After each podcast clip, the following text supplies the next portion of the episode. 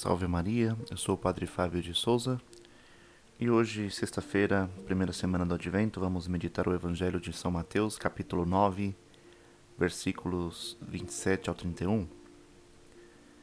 Neste Evangelho, vemos este exemplo desses dois cegos que seguiram a nosso Senhor Jesus Cristo, gritando: Senhor, tem piedade de nós, filho de Davi, porque somos pecadores. E esse grito desses dois cegos do Evangelho de hoje é um grito de misericórdia, um grito de compaixão, por clemência, socorro. Um grito que podemos aplicar também a cada um de nós. Nós constantemente estamos necessitados desse socorro, dessa clemência, desse, dessa compaixão de nosso Senhor Jesus Cristo nós também muitas vezes estamos cegos nesta vida, muito cegos com relação à nossa espiritualidade, à nossa vida de piedade, às nossas orações, a saber perdoar.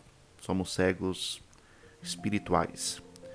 E, portanto, precisamos gritar e clamar pela misericórdia de Deus, para que, sim, para que assim possamos enxergar, para que assim possamos ver o que não conseguimos ver para que os nossos olhos possam se abrir. Portanto, a primeira atitude de um verdadeiro cristão, de modo especial durante esse advento que se inicia, é reconhecer que somos cegos espirituais. Necessitamos, sem dúvida, do auxílio divino. Por isso, a nossa oração diária, a nossa prática de devoção ao Santo Terço, o nosso encontro com Jesus diário, isso é fundamental para sair dessa cegueira espiritual. Sem colocar os meios, nós não vamos conseguir sair desta cegueira espiritual, somente com o auxílio divino.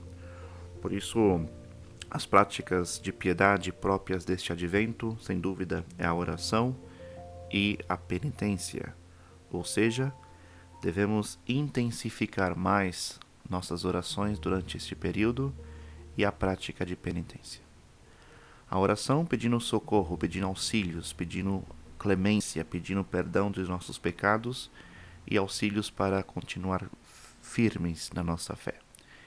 E a prática da penitência, pedindo perdão pelos nossos pecados e ao mesmo tempo remediando os pecados futuros.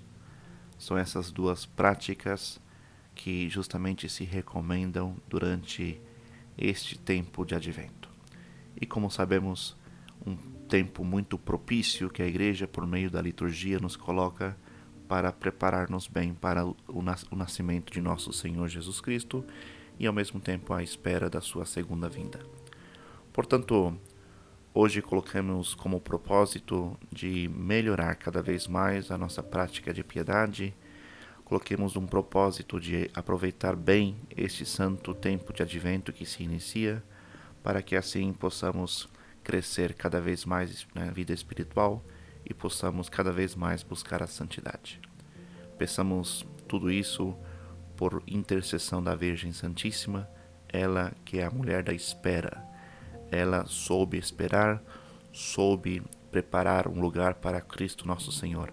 Com ela, o caminho para nós será mais fácil. Por isso, nunca saiamos de perto de Nossa Senhora. Louvado seja nosso Senhor Jesus Cristo, para sempre seja louvado.